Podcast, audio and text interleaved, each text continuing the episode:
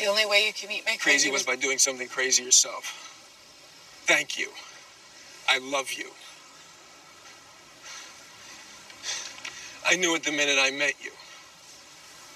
I'm sorry it took so long for me to catch up. You wrote that a week ago? Yes, I did.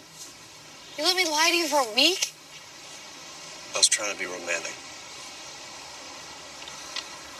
You love me? Yeah, I do.